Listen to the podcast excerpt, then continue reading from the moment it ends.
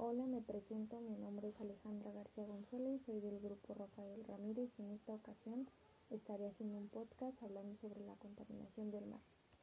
Como ya sabemos, la contaminación del mar es muy grande en el planeta, ya que ha traído la muerte de varias especies marinas y nos afecta también a nosotros en nuestra salud.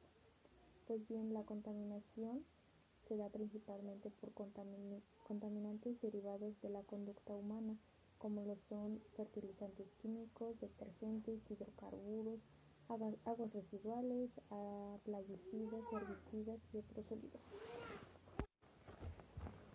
Muchos de estos contaminantes se acumulan en las profundidades del océano, donde son ingeridos por pequeños organismos y animales marinos, haciendo así la cadena alimentaria, lo que puede ser un peligro hasta para la salud humana, ya que al consumirse pescados y mariscos contaminados de micropartículas de plástico.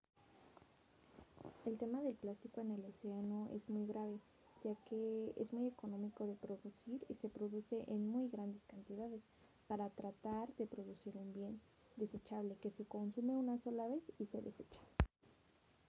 El plástico tarda aproximadamente entre un año o año y medio en degradarse y quedan micropartículas en el agua que generan componentes tóxicos para los animales tanto como para nosotros.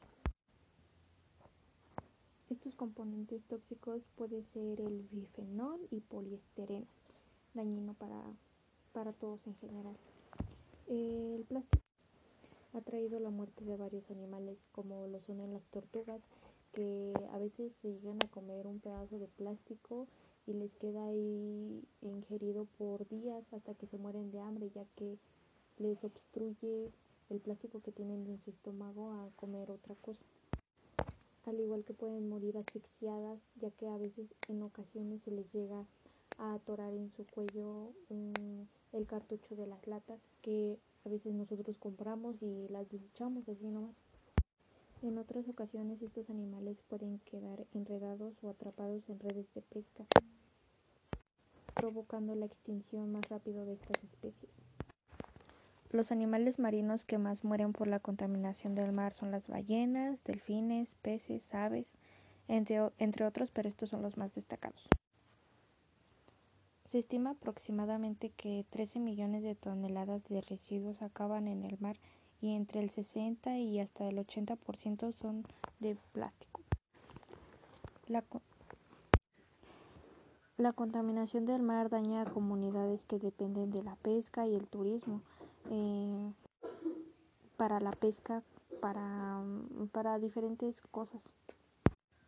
Yo realmente invito a todas las personas a, a tratar de participar individualmente allá no tratar de comprar bolsas de plástico. En, en lugar de eso pueden usar bolsas ecológicas, así como llevar nuestra propia botella de agua o taza de café para tratar de contaminar menos. Ya que cada granito de arena que hacemos puede ser un gran cambio, porque si esperamos a que pase el tiempo, pues realmente lo que va a pasar es que en, en unos cuantos años ya no haya nada de peces en los océanos y solo haya más plástico que peces. Espero que realmente puedan tener conciencia y muchas gracias por escuchar este podcast.